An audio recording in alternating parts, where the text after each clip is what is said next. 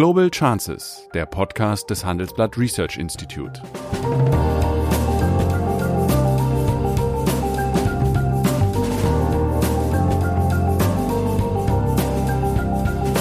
Der ehemalige Außenminister analysiert zusammen mit Professor Bert Rürup die geopolitische Lage, exklusiv für den Chefökonom, den Newsletter von Professor Rürup.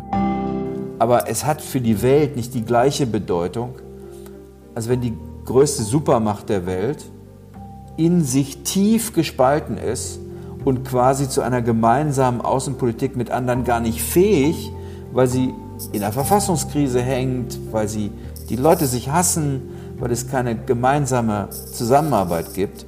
Ich glaube, dass es in Wahrheit das globale Risiko Nummer eins ist. Corona stellt alles auf den Kopf, auch das Banking. Massive Kreditrisiken, eine drohende Rezession und vielfach geschlossene Filialen. Was müssen Banken jetzt tun, um die Folgen der Krise auch langfristig zu managen? Diskutieren Sie mit den führenden Köpfen aus Politik, Banking und Tech und denken Sie Banking weiter vom 2. bis 4. September auf dem Handelsblatt Bankengipfel. Entweder live in Frankfurt oder digital im Stream. Weitere Infos finden Sie in den Show Notes oder unter handelsblatt-bankengipfel.de. Guten Tag, meine Damen und Herren. Guten Tag, Sigmar Gabriel. Hallo Bert. Im November diesen Jahres werden ja Wahlen in den USA sein und derzeit scheint es ja wohl festzustehen, dass äh, es eine Entscheidung zwischen Donald Trump und Joe Biden geben wird. Aber hier ist das Interessante, die Trump-Wähler wählen ja offensichtlich Trump, weil sie ihn und seine Politik wollen. Die Biden-Wähler wählen mutmaßlich nicht Biden, da er ein charismatischer Politiker ist, sondern weil sie Trump verachten und in der Wahl von Biden die einzige Möglichkeit sehen, eine zweite Präsidentschaft von Trump zu verhindern. Äh, meine Frage an dich, mal durch die deutsche Brille betrachtet, ist es wirklich für Deutschland so wünschenswert, dass Biden die Wahl gewinnt oder stellt aus deutscher Sicht diese Wahl vielleicht ja, die Entscheidung zwischen äh, Pest und Cholera dar, wobei man wissen muss, also wenn man die Wahl hätte, sollte man immer die Cholera wählen, da hat man eine viel größere Lebensüber äh, Lebenswahrscheinlichkeit. Also ich bin der festen Überzeugung, dass es einen großen Unterschied gibt zwischen Donald Trump und allen seinen Vorgängern. Und das ist, dass er Bündnisse und Allianzen eigentlich missachtet. Das ist insofern erstaunlich, als die Vereinigten Staaten in den Jahrzehnten nach dem Zweiten Weltkrieg ja nicht aus sich allein heraus zur Supermacht und dominierenden Macht geworden sind, sondern durch ihre Fähigkeit, Allianzen zu bilden, die sie geführt haben, klar. Keine andere Supermacht, nehmen wir mal Russland oder die alte Sowjetunion dazu oder jetzt China, hat Partner, hat Allianzen, hat Freunde. Das, äh, wenn man mit dem Präsidenten von Weißrussland spricht, der wird schnell feststellen, wie eng äh, die, oder besser gesagt nicht eng, die Beziehungen zu Russland sind. Es waren eigentlich nur die USA, die es geschafft haben, solche Bündnisse, manche haben das ja gesagt, Freundschaften genannt, jedenfalls Partnerschaften zu schaffen. Im durchaus amerikanischen Interesse. Der Blick auf die Welt der USA war sozusagen ein weiterer. Das nationale Interesse wurde weiter definiert, breiter definiert, als sehr schmal, wie das unter Trump passiert. Mhm. Für Donald Trump ist die Welt eine Arena und der Stärkere setzt sich durch und der Rest hat gefälligst zu folgen. Ich glaube, der große Unterschied zu Biden ist, dass Biden Allianzen wieder schätzen wird, Partnerschaften schätzen wird. Warum? Weil er weiß, dass das der eigentliche Vervielfältiger amerikanischer Macht ist. Mhm. Im 21. Jahrhundert möglicherweise noch mehr als im 20. Aber schon im 20. Jahrhundert ist der Multiplikator amerikanischer Macht die Fähigkeit gewesen, Allianzen zu bilden. Das machte ihre eigentliche Stärke aus, ihren Einfluss auf die Gestaltung äh, internationaler Institutionen. Und im 21. Jahrhundert wird das noch stärker in Frage gestellt werden. Und selbst die USA werden nicht in der Lage sein, ohne Partner in der Welt ein bestimmender Faktor zu bleiben. Und das weiß Biden. Und das wird nicht nur Europa betreffen, das wird auch Japan, Australien, Südkorea betreffen, überall dort, wo Trump jetzt eher signalisiert, ich will mich nicht mehr so sehr für eure Interessen einsetzen, weil er das nationale Interesse Amerikas sehr eng definiert. Das ist für ihn immer ein Nullsummenspiel. Mhm. Einer gibt was, einer kriegt was. Das ist, glaube ich, nicht der Blick von Joe Biden. Insofern ist es im Interesse nicht nur Deutschlands, sondern der ganzen Welt, dass wieder ein Amerikaner zurückkehrt, der jedenfalls versucht, Verträge, Verabredungen, internationale Ordnung und Partnerschaften und Allianzen zu bilden. Das bedeutet nicht, dass die Konfliktfelder zwischen Deutschland und Amerika weg sind. Ganz im Gegenteil. Die Demokraten haben in einem Gespräch mit mir gesagt, also wenn wir die Wahlen gewinnen, macht euch darauf gefasst, wir werden noch härtere Sanktionen gegen Russland starten. Ich frage, wie kommt ihr denn auf die Idee? Die sagen, naja, in Wahrheit ist ja die Intervention von Putin bei der letzten Wahl der Grund, warum Hillary Clinton verloren hat, was ich ehrlich gesagt für ein ziemlich verrücktes Argument äh, halte. Hillary Clinton hat wegen Hillary Clinton verloren, aber nicht wegen Wladimir Putin. Die Konflikte mit China, derzeit der Wahlkampf in den USA ist einer, wer ist der härteste gegen China, Trump oder Biden? Mhm. Also dieser Konflikt verschwindet auch nicht. Der generelle, die generelle Tendenz der USA, sich zurückzuziehen aus der, Welt, aus der Rolle als Weltpolizist, jedenfalls in Europa, in Nordafrika, im arabischen Raum, und die Hinwendung zum Pazifik, auch das wird sich nicht verändern. Amerika wird weniger europäisch, europäisch werden und mehr pazifisch. Der, der, wirklich große Unterschied sind nicht die Konflikte, die werden die gleichen. Übrigens auch bei Nord Stream 2. Mhm. Harte Gegnerschaft gegen Nord Stream 2, aber die Vorstellung, dass man, wenn man Allianzen haben will, mit dem Partner anständig umgehen muss, das wird, glaube ich, der größte Unterschied sein zu Donald Trump. Das, das mag sein. Aber kann man mit dieser Position in den USA eine Mehrheit gewinnen? Das ist ja sehr nett für außerhalb der Welt, aber wie gesagt, er hat ja äh, eigentlich keine echten Follower. Na, ich meine, es ist noch nie ein amerikanischer Wahlkampf mit Außenpolitik geführt worden, wenn ich das richtig weiß, sondern im Kern sind es natürlich innenpolitische Themen. Und da ist einfach das dramatische äh, Misshandling der Corona-Krise äh, die Wirtschaftskrise und jetzt sagen wir, die tiefe Spaltung bis hin zu gewalttätigen Auseinandersetzungen in einer Reihe von Städten, das sind die Themen, die die USA bewegen. Trump glaubt ja, dass wenn er in den demokratischen Metropolen wie in Portland sozusagen mit Federal Troops für Recht und Ordnung sorgt, dass er sozusagen als der starke Mann wiedergewählt wird, wogegen die Demokraten und Biden viel zu weich mit diesen linken Demonstranten umgehen. Das ist ja Teil des amerikanischen Wahlkampfes. Wenn, wir, wenn Trump über China redet, dann ist das nicht im ersten Moment außenpolitisch getriggert, sondern er braucht einen Feind.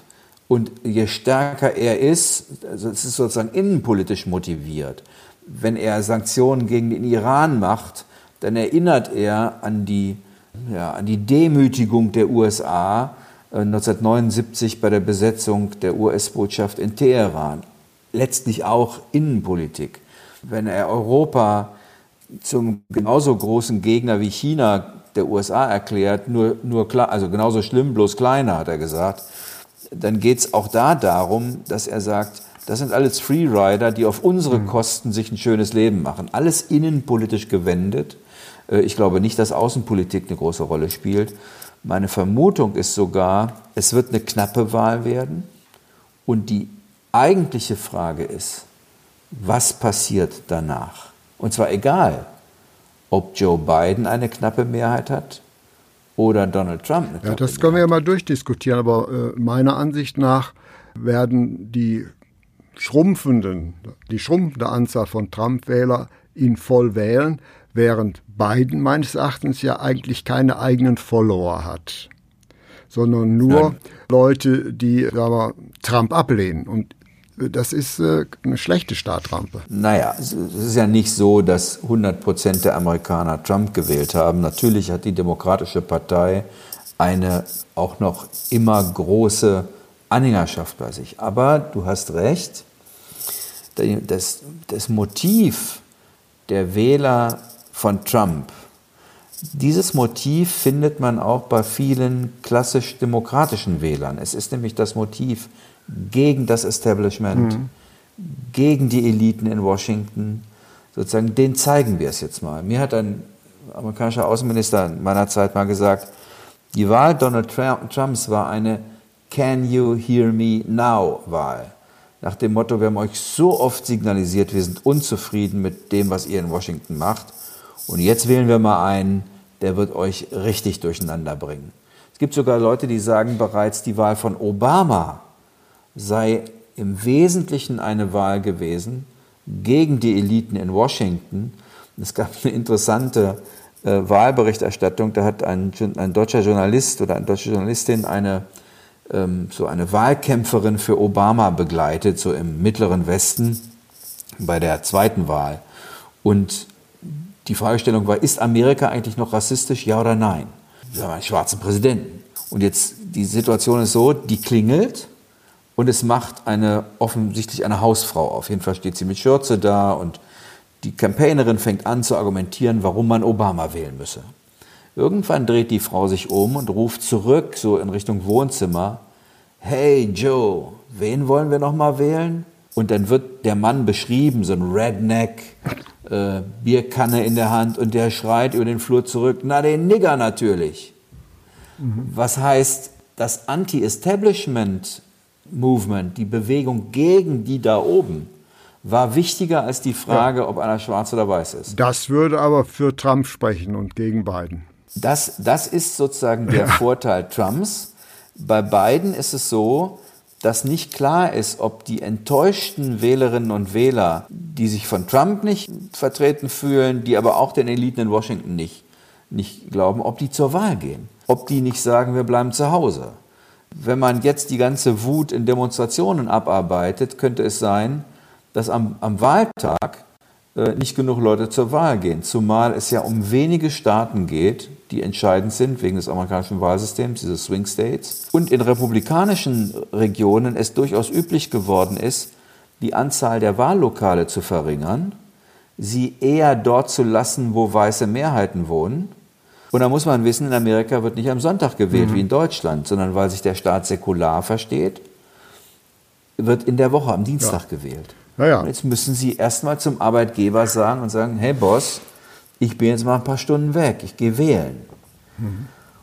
Sie müssen sich vorher in ein Wählerregister eintragen lassen. Das ist, ja, es gibt einfach die Vermutung, dass insbesondere bei den schwächeren gesellschaftlichen Schichten, bei den äh, Lateinamerikanern, bei Afro-Americans, dass die tendenziell dann nicht, also jedenfalls Weniger. in stärkerem Maße nicht hingehen, wie die Trump-Befürworter, die, sie, die notfalls über Kilometer fahren, ja. um an dem Tag Trump unterstützen zu können. Ja. Das ist das große Risiko aller existierenden Umfragen, dass die Trump-Wähler Umfragen nicht glauben, daran nicht teilnehmen, sowieso bloß glauben, dass diese dieser Fragen irgendwie versuchen, das gegen Donald Trump zu wenden, sodass die Wahl weder entschieden ist, noch wird es, glaube ich, eine klare Entscheidung werden. Und jetzt komme ich zu dem Punkt, der mir am meisten Sorgen macht. Ich glaube, dass die USA in Gefahr sind, in eine echte Verfassungskrise zu kommen.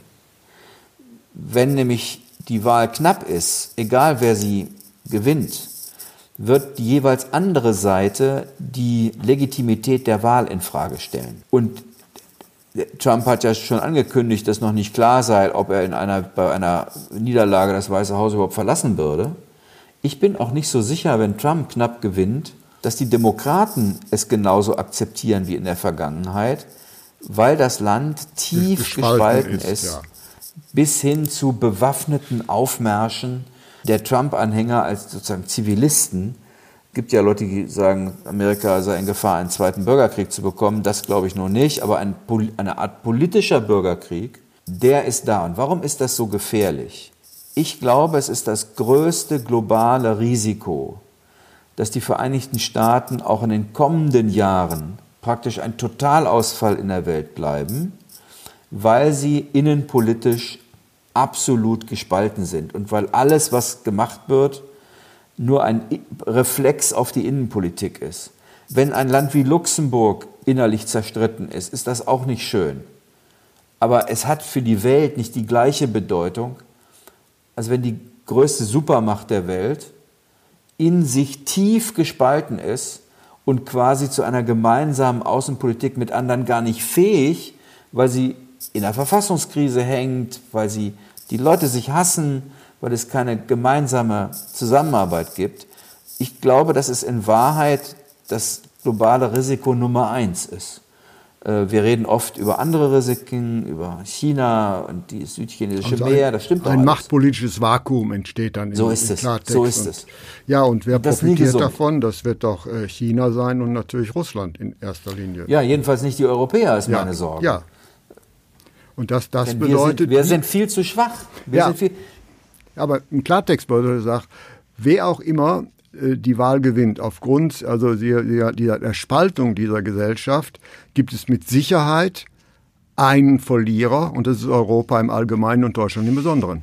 auf Sicht droht uns das. Ich meine, bei uns in Deutschland gibt es viele, die sagen, ja, wenn der Trump erstmal weg ist, dann, dann, dann wird alles wieder so wie früher. Das ist natürlich Unsinn. Nehmen wir mal diese Debatte um den Truppenrückzug bei uns. Ja. Das macht der Trump jetzt natürlich, um die Merkel zu ärgern, weil die sich nun gar nicht verstehen.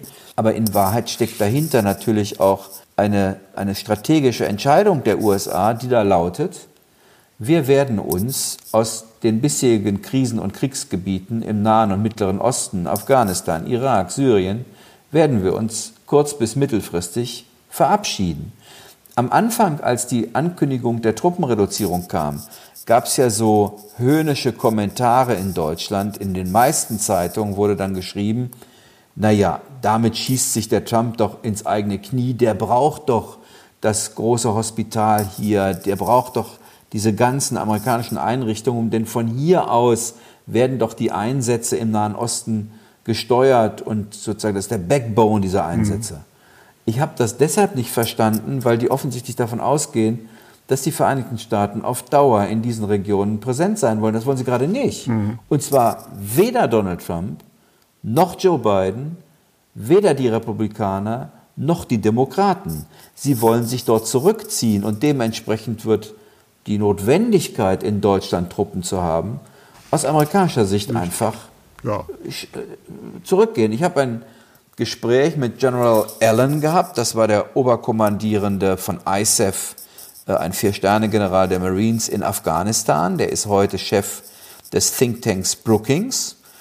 Und der sagt, naja, wisst ihr, bei uns gibt es nach der Krise jetzt auch das Problem eingeschränkter staatlicher Mittel. Und wir werden uns entscheiden müssen, wo ist sozusagen die Notwendigkeit militärischer Präsenz größer. Und da ist die Entscheidung ganz eindeutig. Das ist der Pazifik und nicht das Mittelmeer und der Atlantik. Und so, deswegen, so scharf würde würd ich es nicht sehen, aber richtig ist, dass äh, die Verteidigungslinie Europas der Rhein ist. Alles andere östlich daneben, glaube ich, äh, würde man aus äh, der Sicht der USA äh, zur Disposition stellen. Das war in der Das Vergangenheit so, das war in der Vergangenheit so und wird auch in der Zukunft so sein. Deswegen ist natürlich die, Vertre die Verlagerung von äh, 6000 Soldaten nach Polen ist natürlich Augenwischerei. Naja, ich, ich würde ich es ein bisschen härter debattieren. Die, Ja. Erstens geht es nicht um Deutschland. Ja. Wir sind kein Frontstaat mehr. Es geht um die Frage, wo verlassen die Amerikaner sozusagen einen, einen Konflikt? Ja. Und das ist der im Nahen Osten. Und wenn jemand den Raum verlässt, dann tritt jemand anders in den Raum ein. Und da das offensichtlich Europa nicht kann oder nicht will, tun das die Russen, die Türken, die Emiratis, die Iraner. Und das ist unsere unmittelbare Nachbarschaft. Ich habe keine Sorge, dass Wladimir Putin morgen in Nein. Deutschland oder Polen einmarschiert, sondern in dieser unmittelbaren Nachbarschaft werden die Konflikte, werden die Toten, werden die Katastrophen zunehmen und die betreffen uns und sei es durch Flüchtlinge. Ja. Das heißt, die erste Frage, die sich doch Europa stellen muss, ist, können wir das auf Dauer so machen, dass wir uns für diese Region letztlich zu fein sind? In der Vergangenheit hatten wir die Amerikaner, die das für uns geregelt haben. Insbesondere wir Deutschen müssen die Frage beantworten. Und das Zweite ist, betrifft die NATO. wenn Donald Trump tatsächlich die Truppen hier abzieht und nach Polen verlagert, dann kann er das natürlich mit einem bilateralen Stationierungsvertrag mit Polen machen. Aber das ist natürlich dann ein Zeichen, dass ihm die NATO völlig egal ist. Ich glaube, eine der Konsequenzen, wenn Trump Präsident bleibt, wird sein, dass die NATO dramatisch an Bedeutung verliert. Äh, denn eine solche Truppenstationierung, ohne dass die NATO gefragt wird, ohne dass wir die Frage beantworten, was ist eigentlich die Konsequenz dann auf der anderen Seite, was machen die denn dann? Dient das der Eskalation der Auseinandersetzung oder haben wir das weiterhin im Griff? Sondern einfach bilateral zu machen, zeigt, mir ist die NATO völlig egal, ja. ich mache das mit wem immer ich will. Und das wäre die, das würde Biden nie machen. Ja, das Und würde das aber bedeuten, richtig, aber das würde bedeuten, dass natürlich das für Deutschland rüstungstechnisch teurer würde als, äh, sagen wir mal, die Verpflichtung, die zwei Prozent für Rüstungsausgaben auszugeben. Ich habe kein, keine Ahnung, was das kosten wird. Aber es wird Geld kosten, na klar. Es sei denn, man hält Verteidigung für unsinnig. Äh, wenn man sagt, das ist rausgeschmissenes Geld, äh, weil wir das alles nicht brauchen, da gibt es ja viele in Deutschland, die das denken, mhm. dann, dann, dann wird es auch kein Geld kosten. Aber der Rest Europas hält die Verteidigungsfähigkeit für richtig. Und wenn die USA, Schrägstrich Trump und Deutschland über Kreuz liegen, dann soll man ja nicht glauben, das hätte keine europäischen Konsequenzen. Nach 1945 haben unsere Nachbarn na sagen wir mal, gesagt, solange die Amerikaner, die Briten und die Franzosen zusammenhalten, halten wir dieses Deutschland unter Kontrolle. Mhm. Inzwischen ist Deutschland so stark, vor allen Dingen wirtschaftlich, aber auch politisch, dass es viele Nachbarstaaten gibt, die sagen, also wenn hier noch einer in der Lage ist, zu gucken, dass die Deutschen nicht wieder auf dumme Gedanken kommen, dann Amerika. Wenn die Amerikaner mit Deutschland über Kreuz liegen, werden manche denken, hm, was wird denn das in Zukunft? Dann wird es Leute geben, die werden gucken, gibt es nicht andere Mächte, die uns helfen können? One Belt, One Road, China mhm. zum mhm. Beispiel. Da wollte Wieder ich gleich darauf zu sprechen kommen. Der heimliche Gewinner dieser Auseinandersetzung wird ja China sein. Jedenfalls, wenn es so kommt, wie wir in den letzten Minuten besprechen, äh, dann in der Tat. Und das, obwohl äh, Trump China klein halten möchte. Ja, das ist so. Man ist sich manchmal nicht so ganz sicher bei ihm, wie ernst er das meint, weil zum Beispiel trotz aller Sanktionen, die er jetzt auch gegen Hongkong äh, entwickelt hat, dieser Phase One Deal im Handelsabkommen bislang nicht gefährdet ist. Man muss immer eins bei Donald Trump wissen. Das, was er am meisten scheut, sind militärische Auseinandersetzungen. Das will er nicht. Er ist er möchte, er, möchte kein, er möchte keine Leichensäcke, die zurückgefahren Nein, werden. Er will, das, das hält er, und damit ist er sich übrigens einig mit der Mehrzahl aller Amerikanerinnen und Amerikaner. Es gibt in Amerika eine große Müdigkeit äh, diesen vielen Militäreinsätzen gegenüber. Gut, äh, jetzt machen wir mal einen kleinen Gedankensprung. Mitte November. Die Wahl ist knapp ausgegangen zugunsten äh, von Joe Biden. Es wird dann keinen Truppenabzug aus Deutschland geben. Aber was wird sich handelspolitisch ändern? Wird er hinsichtlich der Handelspolitik eine andere Strategie fahren als Trump oder bleibt der Konflikt zwischen USA und China unbenommen davon, wer die Wahl gewinnt? Erstens, erstens ich bin nicht so sicher, ob es nicht trotzdem zum Truppenabzug kommt. Vielleicht nicht mhm. so schnell, aber über die Zeitachse. Ich meine, Obama begann mit dem Rückzug aus dem Nahen Osten, nicht Trump. Mhm. Und je geringer das Engagement dort wird, desto weniger Notwendigkeit wird es geben, in Deutschland große Kontingente zu haben. Also es wird nicht so schnell gehen, aber in der Tendenz wird das kommen und er wird vor allen Dingen vorher mit uns darüber reden und er wird in der NATO darüber reden.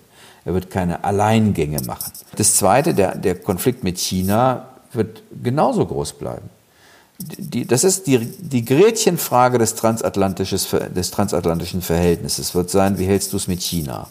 Mhm. Und was ich hoffe, ist, dass mit denen, die sozusagen die Außenpolitik konzipieren für Joe Biden, man darüber reden kann, dass es keinen Sinn macht, wenn wir jeder einzeln irgendwie in Verhandlungen mit China eintreten, sondern dass unter der Führung der USA, aber bei gleichberechtigter Partnerschaft mit Europa, Japan, äh, Südkorea, Australien, Neuseeland, vielleicht noch andere demokratische Staaten.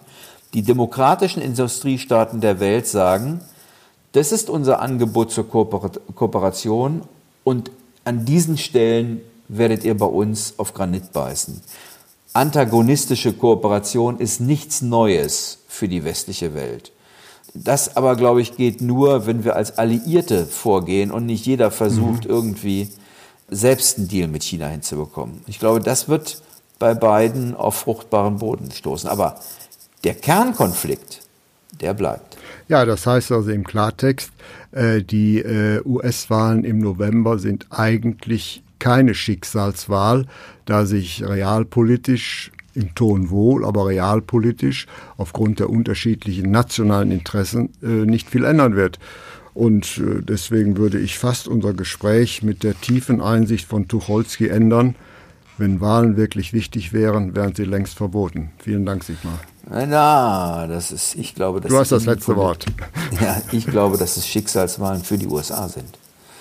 Denn es gibt doch einen Grund, warum eine schwer kranke Frau die über 90 Jahre alt ist, derzeit sich durchringt, weiterhin Richterin am oberen Gerichtshof zu bleiben. Um den Posten weiß, zu reservieren, den Posten zu so retten. So ist es. Weil sie verhindern will, dass die Einfluss, der Einfluss Trumps weiter noch größer in die wird. Gewaltenteilung noch größer wird, als er schon geworden die Balance ist. noch größer wird. Und deswegen glaube ich, es ist für die USA ist es eine Schicksalswahl, leider auch dann immer für den Rest der Welt. Also das war ein, äh, ja, positives Nein, das war ein offenes Schlusswort. Jedenfalls vielen herzlichen Dank. Wir haben diesmal weniger ökonomische Fragen diskutiert, aber dafür auf einem, finde ich, beachtlich hohen Niveau politökonomische Fragen. Herzlichen Dank und bis nächste Woche. Ich danke auch. Bis bald. Das war Global Chances mit Sigmar Gabriel, der Podcast des Handelsblatt Research Institute.